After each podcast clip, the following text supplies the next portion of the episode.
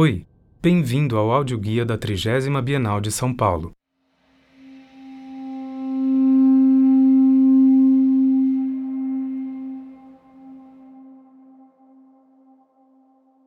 Bem-vindos à 30 Bienal de São Paulo, a iminência das poéticas.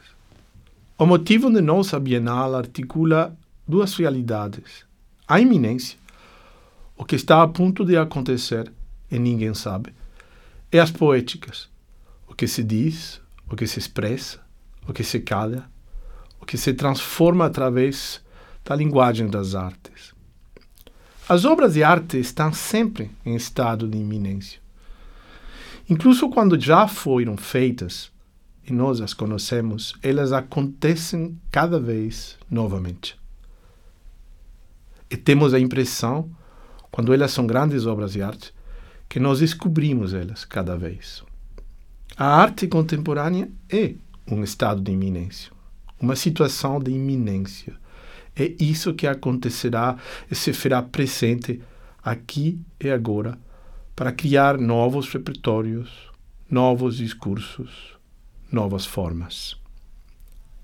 A trigésima Bienal, a iminência das poéticas, reúne artistas de diversas gerações, majormente jovens, cujas obras representam uma multiplicidade de poéticas. Porque não existe só uma poética. Existem tantas poéticas como obras de arte podem existir. Esta audioguia servirá para apresentar a multitude de artistas e as muitas poéticas que compartilham o espaço da trigésima Bienal. Os comentários, divididos por estações sinalizadas em cada andar, serão gerais e se referirão às zonas, fazendo referência às zonas da instalação onde os curadores pensamos que existem relações constelares de sentido entre as obras e os artistas presentes. Para descrições individuais de obras ou biografias de artistas, recomendamos consultar o catálogo, o sítio web, a guia da exposição. A Bienal reúne 100 artistas no pavilhão Cisilo Matarazzo e 11 em locações diversas espalhadas pela cidade. Recomendamos consultar a guia da exposição para localizar estas mostras. Dois conjuntos de obras. A instalação Huntings, do cineasta canadense Guy Marin, e o espaço dedicado à Corporação Amereida Ciudad Abierta de Valparaíso, Chile, introduz a Bienal e a primeira sessão de instalações. São estas obras que indicam o interesse por abrir as fronteiras da arte como disciplina. E nelas, de uma parte, Marin nos invita a pensar o cinema como entidade fantasmática, como memória de um passado que se inventa cada vez em seu futuro e, de outra parte, os arquitetos de Cidade Aberta nos sugerem que a palavra poética é ocupação do espaço e invenção de lugar. Travessia das linguagens. Finalmente, em cima da mezzanina, o coletivo Mobile Radio faz realidade 24 horas ao dia durante a 30 Bienal essa travessia das linguagens através de uma estação de rádio para escutar a rádio da trigésima e participar nela, sugerimos consultar a guia e o sítio web da Bienal.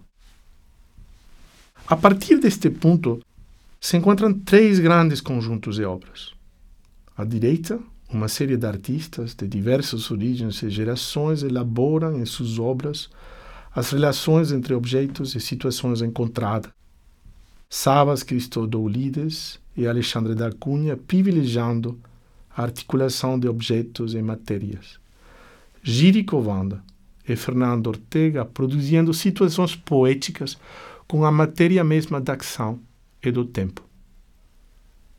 No centro, Sheila Hicks, Alberto Casari com seus produtos peruanos para pensar, Daniel Stigman, Atanasius Argianas propõe obras las que se questiona de diversa forma o assunto dos suportes da imagem, das estruturas que sostêm uma obra visual.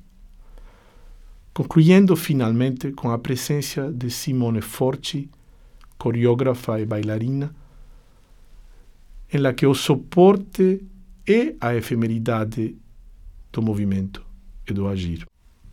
Iliane Segalov, Nicolás Paris e Kirsten Pieroth faz obra desde a perspectiva de um pensamento arquivológico. São as suas obras arquivo, que se referem à sintaxe do tempo e da história, e questionam a memória coletiva e individual. São obras, linguagens, também, que questionam com seu arquivo de coisas e imagens os limites mesmos da imagem. Assim, os artistas aqui presentes poderiam resumir algumas das linhas poéticas dominantes na trigésima Bienal, como iremos vendo a continuação.